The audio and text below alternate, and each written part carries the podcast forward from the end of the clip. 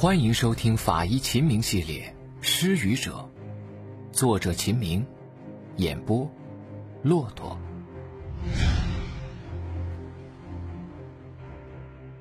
第四十四集。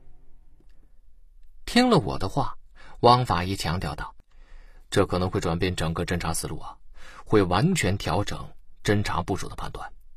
我们必须要充分的依据，才能向专案组汇报啊。”我低头想了想，也是啊，我现在就把照片传给我师傅看看。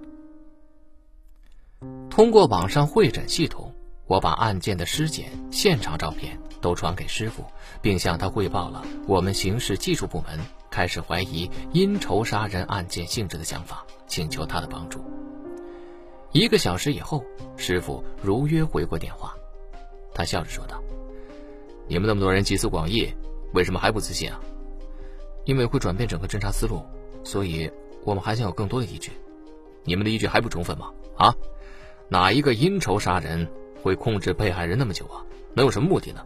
尤其是这种一个人要杀六个人的案件，犯罪分子的心里只会是越快杀越好，怎么会节外生枝呢？而且，凶手杀完老人和小女孩以后，从外边锁上门，这说明什么？师傅，这个问题其实我已经思考很久了，但是我一直没有头绪。被师傅这么一问，我的脑子就突然清晰了起来。我说道：“因为犯罪分子不想让两名老人出来支援，那么说明凶手并不确定他是否导致两名老人死亡。也就是说，凶手的目的是让老人失去抵抗能力，让小孩不会哭泣，而不是铁了心的要杀死他们。”犯罪分子的目的在主卧室，那更说明他是想抢钱，而不是杀人。很好啊，这不就能说明问题了吗？能确定死者有被控制的过程吗？我依旧不大放心。为什么不能啊？你们说的血迹形态已经很能说明问题了，而且男主人身上有威逼伤，你没看到吗？师傅问道。所谓的威逼伤。就是指凶手威逼死者的时候，在死者身上留下的损伤。被师傅一说，我突然想起张一年身上有八处平行细小的表皮脱落。对呀，那八处表皮脱落应该是刀尖形成的。所以说，凶手有刀尖抵顶住张一年胸部的过程，这个过程就是在威逼。也就是说，在索要财产所在的位置，或者索要。保险柜密码的过程。电话挂断了，有了师傅的支持，我胆大了很多。王法医，请专案组把专案会的时间提前吧。午饭时间，大家都还没吃饭，专案组提前召开了专案会，为的就是听取刑事技术部门的勘查意见。经过这么久的现场勘查和实地检验，我们确认这是一起抢劫杀人。我斗胆说了开场白。专案组组长、雷影市市委常委、政法委书记、公安局局长强峰非常惊讶，他问：“有依据吗？”“有，我们在死者身上发现了有被控制的过程，而且控制过程长达半个小时之久，并且男主人身上发现多处未逼伤，所以我们认定凶手的目的是找钱。”我说道。专案组立刻议论纷纷，大家交头接耳，有的同意我们的意见，有的反对我们的意见。我补充道：“而且，凶手杀完老人以后有锁门动作，说明他并不确定老人是否真的死了。他的目的并不是杀人。”有侦查员问：“如果是抢劫，那么现场一楼的保险柜为什么不去撬呢？”因为这个人根本就不掌握开锁撬柜的技术。小偷也是一个技术活，所以凶手去杀人、控制人、去威逼、拷问，要的可能就是保险柜的密码。我回答道。又有侦查员问说：“现场有数万元的现金，凶手并没带走，这是为什么呢？”因为促使凶手杀害张一年夫妇的是凶手听见了张鹏在隔壁打报警电话，这一点我们从录音之中可以听出来。既然他知道张鹏报了警，他还有时间翻找吗？他肯定是立刻杀完人就落荒而逃，没有时间翻找钱物，不然民警到的那么快，肯定会把他抓到的。又一名侦查员站了出来，支持我们的看法。他说他同意这种看法。经过调查，我们发现张一年为人吝啬，是要钱不要命的主。汪法医此时插话道：“是的，凶手杀完老人和小女孩，锁了门才去主卧室。这个时候，主卧室的人可能并没有意识到东侧卧室的人已经被杀，所以张一年存了侥幸心理。虽然他已经被凶手刺伤，但是伤情不重，他想拖延时间。”省厅刑事技术处的梁处长说：“他同意这个看法。大家要注意报警录音的一个小细节。”小孩称，来他家的是一个蒙面歹徒。小孩一定是从房间出来，偷偷看见了主卧室里歹徒在控制他的父母，于是报警的。关键是，既然是蒙面歹徒，这多半就是为了侵财的。又有侦查员站出来支持我们的看法，说：如果是寻仇，铁了心要灭门灭口，那没必要蒙面吧。几个依据阐述完毕，专案组出现了意见一边倒，大家开始纷纷支持，这是一起抢劫杀人案了。强书记只是说：“那就立刻调整侦查部署，一二三四侦查组立刻转向侵财杀人调查，第五组继续死者家庭的因果关系调查，要完全排除仇杀的可能性，不能麻痹大意。”雷影市公安局刑警支队长说。侵财案件的话，那难度就大了。我说道：“难度不大，虽然是侵财，但肯定是熟人作案。”大家纷纷静下来，听我阐述是熟人作案的依据。我说道：“第一，如果不是熟人的话，他不需要蒙面；第二，凶手并没有在财务室内翻找，说明他知道钱不会放在外边，只会放在那个他打不开的保险柜里；第三。”他知道走廊东头还住着成年人，会对他造成威胁，所以他先去东面房间，让可能是后患的两个老年人丧失支援张一年的能力。为了出其不意，他杀了小女孩，防止小女孩哭喊。第四，他知道小男孩报警以后，杀完大人又去灭小男孩的口，而不是杀完大人就跑，那是因为他害怕小男孩认出他的身形。第五，案发后，咱们很快就组织了大规模的排查路人。和设置关卡行动，但是没有发现身上有血的人。凶手身上一定有大量血迹。他之所以没有被发现，是因为他在附近应该有藏身点。五点依据一出，大家又纷纷点头表示认可。汪法医接着说道：“不仅如此，我觉得凶手很有可能就住在附近，而且很有可能是在张家打过工的人，所以才这么了解张家的内部构造。”梁处长只是说：“那就抓紧时间展开排查，以现场为中心，周边十公里挨家挨户的人口都必须调查。”侦查员们纷纷工作去了，我的心里也踏实许多。短暂午休之后，我又有了新的想法，于是我叫来了汪法医和大宝，把尸体窗口照片一张一张的翻动。你们看。尸体身上的窗口窗刀都是狭长的，这样的刀子不是制式匕首，通常是没有护手的。大宝有些疑惑：“护手？是的，制式的匕首都有护手。所谓的护手，就是间隔刀柄和刀刃之间的金属片。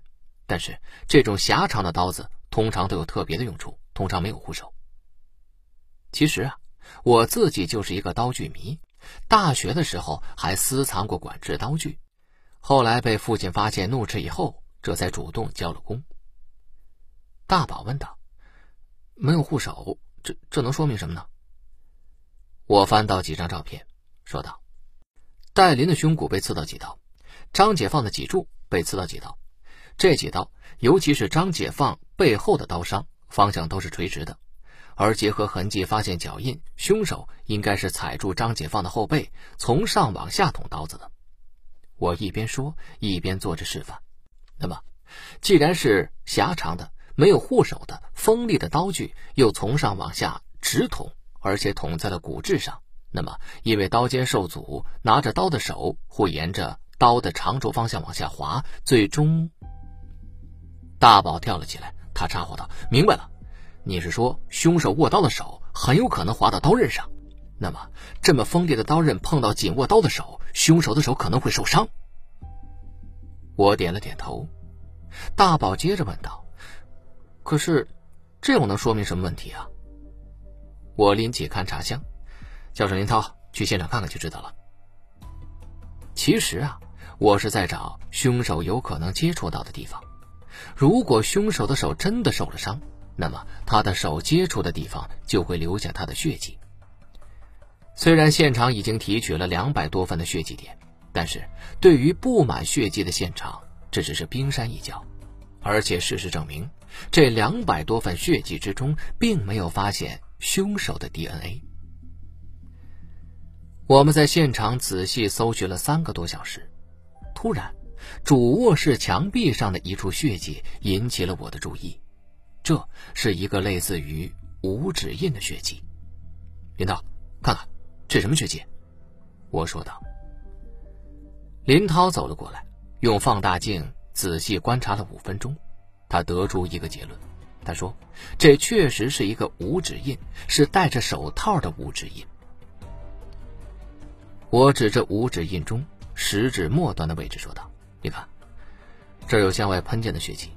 如果是粘附在手套上的血迹，因为匀速流动，不可能因为挤压而形成喷溅状。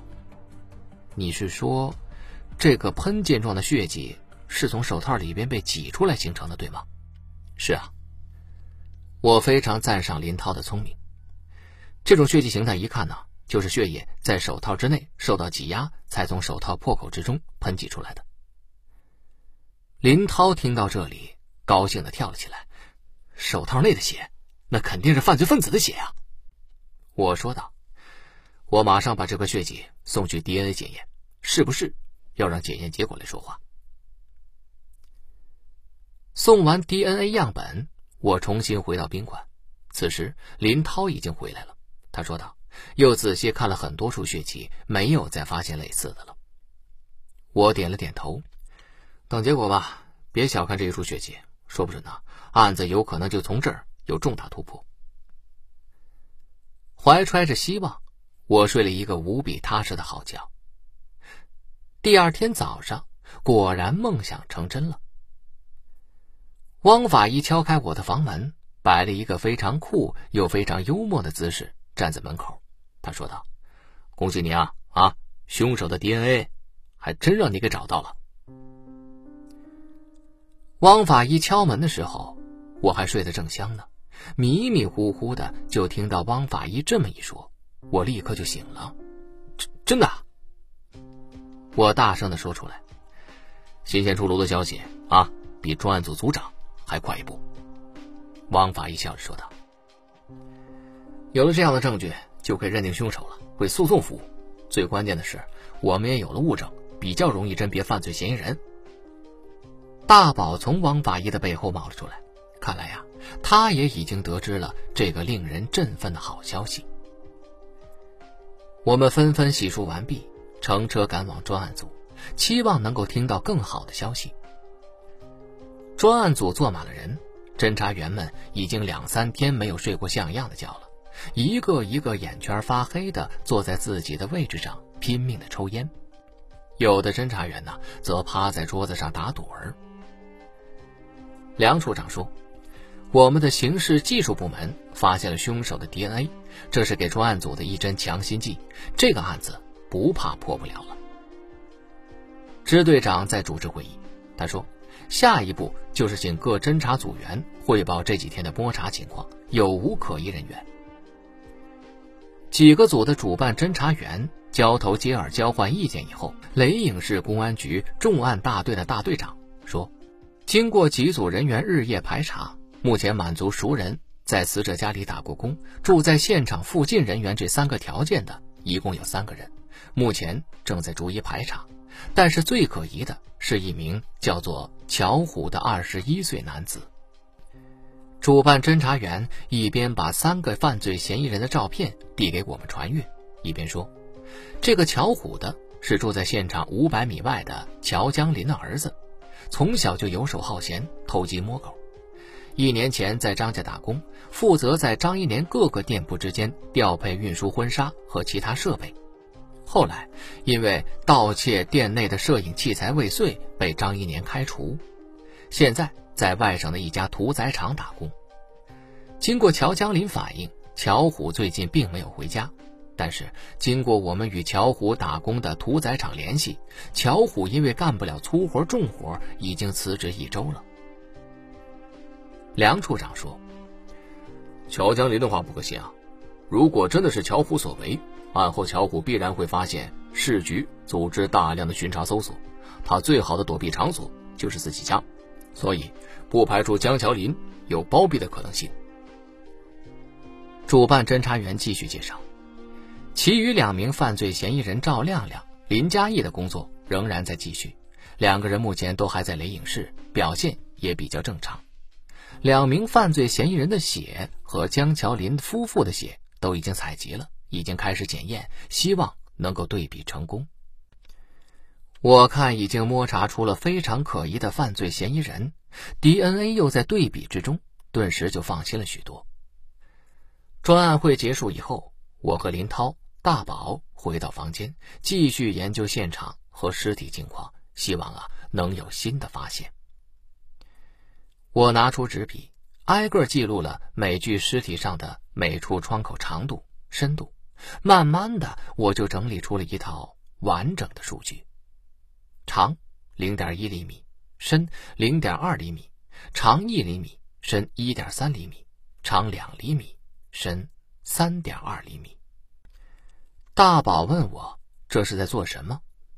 我说道：“你看看，创口的长度就提示了刀刃的宽度，创口的深度就提示了刀刃的长度，在特定刀刃的宽度之下有特定的刃长，我们就可以推算出这一把刀的模样了。”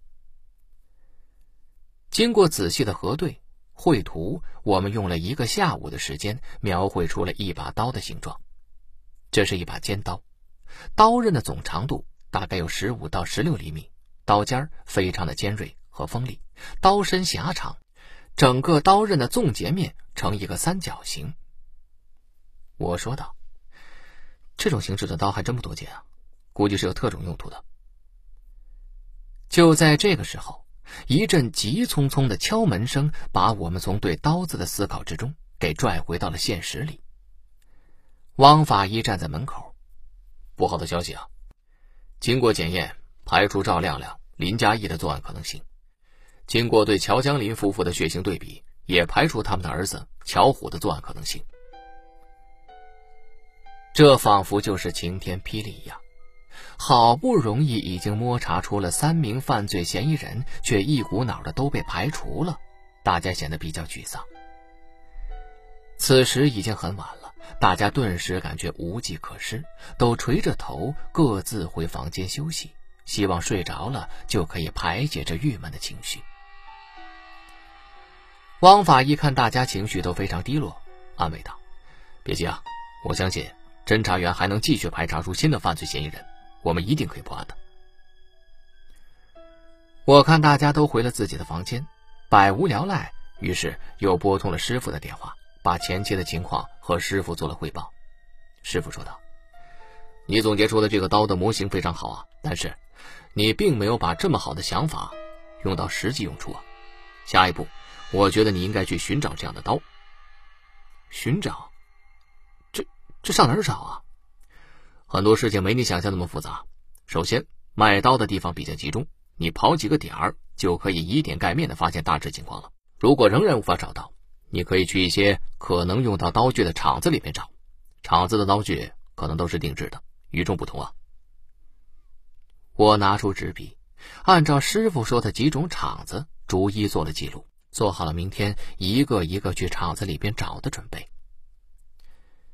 迷迷糊糊的睡了一夜，第二天早上，我和大宝就开始走遍全城可能有售卖刀具或者可能有特种刀具的地方进行查探。希望能在路边摊、工厂矿发现类似的刀具，说不准呢，就能精准定位凶手的职业，或者发现他买刀的地方。跑了整整一天，皇天不负有心人，终于让我们找到了这样一把狭长、锋利、窄刃，并且总截面是三角形的尖刀。找到和我们推断一致的刀具之后，我们出具证明，借了这把刀，立即风驰电掣的赶往专案组参加专案会议，希望能听到新的好消息。在专案组的门外，我们就听见了强书记洪亮的声音。他问：“你们可以确定是熟人吗？可以确定是亲财杀人吗？”看来强书记在质疑我们刑事技术部门的前期推测了。强书记接着说：“目前调查部门已经全力以赴，再也没有找到符合初始设定条件的犯罪嫌疑人。目前看来，问题就出在初始条件的设定之上：是否真的是亲财杀人？是否真的是熟人作案？这是本案能否出现新的突破口的关键。”我悄悄走进到专案组，找了一张列席位置坐下，默默思考着我们前期判断。到底有哪些是站不住脚的？此时，梁处长突然悠悠的开口了：“还有一种可能性，目前排除了赵亮亮和林佳义的作案可能，排除了凶手是乔江林夫妇所生的儿子，但是并没有排除就是乔虎。”这一句话让侦查员们听得莫名其妙，但是我一下子就明白了梁处长的意思。对梁处长说的非常对，说不准乔虎不是乔江林的儿子呢，说不准是抱养或者过继的呢。一语点醒梦中人，一句点拨让我排解了心中所有的矛盾，我忍不住喊了出来。侦查员们都哦的一声明白了过来。梁处长接着说：“之前我们说了，乔江林很有可能会包庇藏匿他的儿子，那么如果乔虎真的不是他亲生的。”他也肯定不会告诉专案组这个事情，毕竟一把屎一把尿拉扯这么大，作为一个没有多少文化的父亲来说，很有可能会犯这个错误。强书记说，这些都是推测，毕竟这样的事件都太少了，如果没有依据，我们不可能让整个专案组的精力都从摸排转化成抓捕。我站了起来，不知道我这点依据行不行啊？接着，我拿出了我画的刀的模型。和刚才借到的尖刀，我觉得这个巧虎是非常可疑的。大家看，这个是我根据六具尸体上的窗口形态推测描绘出的凶器的形状，而这个是我刚刚走遍雷影室借到的一把尖刀。大家看看，是不是如出一辙？我见大家都在默默点头，接着说道：“这把尖刀，我走遍全市也没有找到一把。但是当我走进市肉联厂的时候。”发现到处都是这样的尖刀，这种尖刀是杀猪用的。大家别忘了，乔虎在辞职之前就在屠宰场工作。我一说完，全场都发出了“哦”的赞同声，随后便是议论纷纷。梁处长清了清喉咙，等会场安静一会儿，他说道：“凶手杀人，刀刀致命。开始。”我就觉得可能是和屠宰场之类的有关工作人员干的。强书记低头想了想，问：“调查乔江林的情况吗？是不是本地人呢？”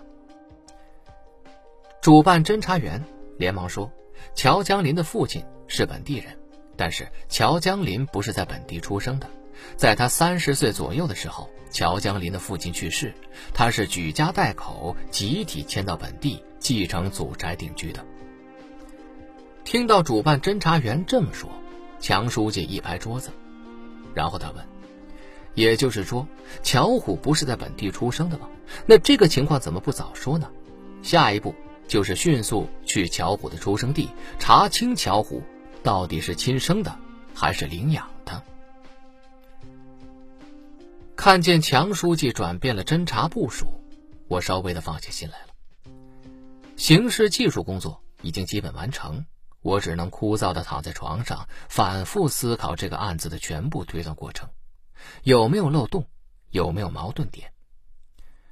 好在刑侦部门行动迅速，如同天兵天将一般，在我枯燥等待的三天里，他们不仅查清了乔虎的确不是乔江林亲生的，而且迅速在一千公里外的甘肃省抓获了逃跑中的乔虎，DNA 的检验正在做。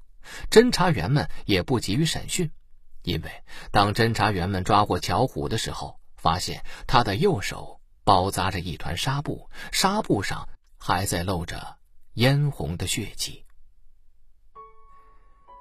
案件侦破后的一个月，我都无法从这起命案之中走出来。血腥的现场，一家六口的惨死，让我无比的心痛。做梦都会不断浮现出死者惨死的面孔，让我夜不能寐。这一天，师傅把我叫到了办公室，对我说道：“怎么了？看你最近情绪不对啊？”哦，我低头抠着指甲，说道：“灭门案太惨了，看到一家人惨死，我好像心理阴影了。”你现在已经是一名可以独当一面的法医工作者了。但是你现在还缺一门本事，就是学会自我心理调节，这是每一个法医必须掌握的本领。社会上的人形形色色，犯罪不可避免，我们的职责就是预防和打击犯罪。相信法治会越来越健全，技术手段会越来越高超，犯罪分子就会逐渐的无处遁形。我们的铁拳硬了，犯罪自然也就少了。紧握拳头，努力工作吧。我点了点头。嗯，没事儿，大的交通事故都经历过，也有过心理阴影，不过我都调节好了。第一次碰见这么大的命案，我确实有点不适应，嗯，也确实有些郁闷。不过师傅，请您相信，我没问题。我们的目标就是人间太平，对吧？师傅微笑着点了点头。嗯，憎恶犯罪分子，同情受害者，这是法医们都有的情节。我们办的可不是一般人干的职业。老祖宗也自嘲，我们这个职业是鬼手佛心。你的鬼手技术三年前已经通过了考验，今天呢，我又看见了你的佛心，我非常的欣慰。说着，师傅拉开了一个抽屉，拿出一个精致的小方盒扔给我，说道：“这是听政治部让我转交给你的礼物。”我满怀疑虑，慢慢的打开小方盒子，呈现在眼前的，是一枚亮闪闪的。功勋章，法医秦明系列《失语者》，作者秦明，演播骆驼，感谢您的收听。